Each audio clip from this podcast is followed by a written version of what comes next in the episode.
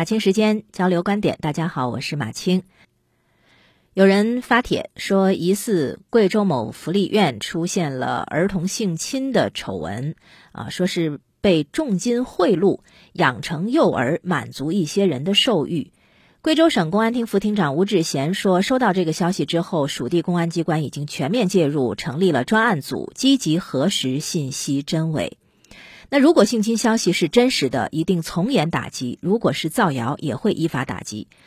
六月二十六号晚上，有人在微博上爆料，多张聊天截图显示，聊天内容呢疑似花钱性侵福利院和幼儿园的儿童。一位聊天者表示，每年花十万在这事儿上是门生意。内容提及的地点是贵州毕节和凯里。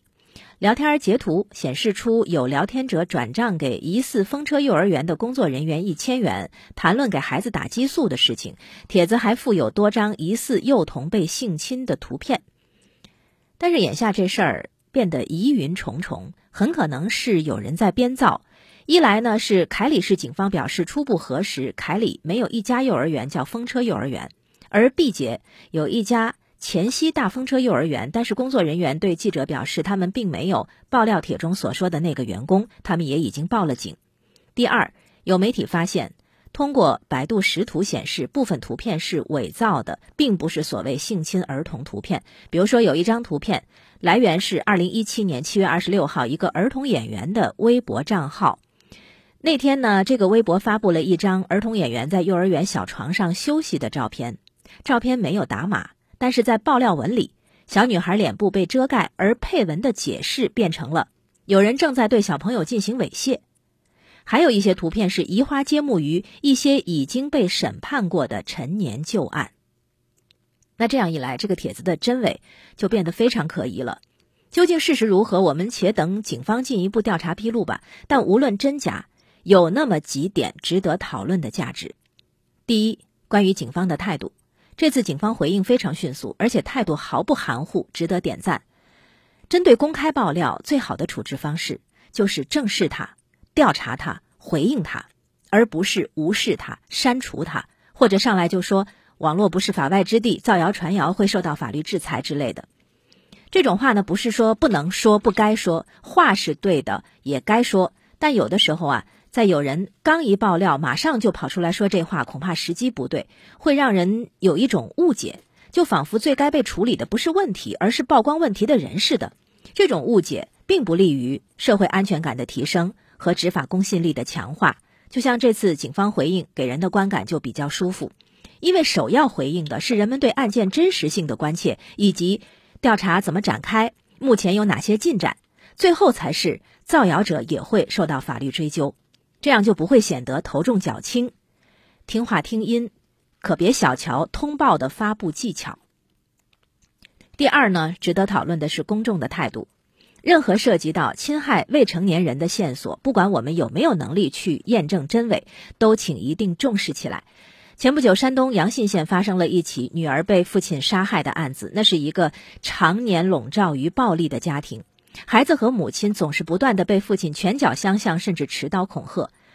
女孩杨瑞丽，她没有一味的隐忍，时常护着母亲，也竭尽所能的向外界寻求帮助。她写过求助信，但是她的亲属、老师、学校、街道这些社会力量的介入是那么的微弱。亲属和老师更多的是安抚，公安机关调查之后放走了凶徒，司法机关则停留在调解阶段，这些都没有能够阻止最后悲剧的发生。在有明确线索的时候，尚且有可能因为种种原因而忽略孩子身处的危险，更何况有些爆料不免有一些捕风捉影的问题。当初深圳的那个家庭暴力案件的曝光，是因为与该家庭有矛盾的人偷偷潜入到他们家的监控摄像，然后发现了问题，在对外公开。这种材料的获取是非法的，但是线索反映的问题却又值得关注。我的意思是说，哪怕最后这件事情调查结果是查无此事，也不要打击人们关注未成年人安全的积极性。冷漠是安全的大敌，终有一天会反噬我们自己。当然，这并不是说大家可以任意去传谣，不用去负责任，或者任何一点捕风捉影，咱们都信以为真。千万不要这样想。这就是涉及到第三点值得讨论的价值：我们该怎么提升判断力，以及在无法判断的时候该怎么做。说到判断啊，网上很多信息真的是真假难辨。有图就一定有真相吗？不一定。有视频就一定有真相吗？也不一定。这个世界上还有一种技巧叫剪辑，还有一种工作叫演戏。比如这个网帖中有不少图片，要么是图文无关，要么是移花接木。而微信的对话截图，哈 说真的，这是任何人都可以自己制造出来的。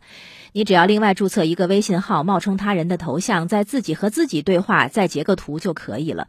所以，看到一些耸人听闻的事件的时候，你千万千万不要着急上火，先做一些常识判断和逻辑判断。需要转发的时候，也千万不要添油加醋。要知道，听见和看见不是一回事，传闻和事实不是一回事。而如果事情重大、时间紧迫，又没有办法判断，那就交由专业人士去做调查。比如说警方，你可以去报警；比如说专业媒体机构，是的，千万不要小瞧媒体的调查能力和调查素养。你看，这次发现爆料帖的图片有问题的，不正是媒体吗？第四，我觉得有必要再次提醒，真的不要再随便在社交媒体上晒娃了，还完全不打码。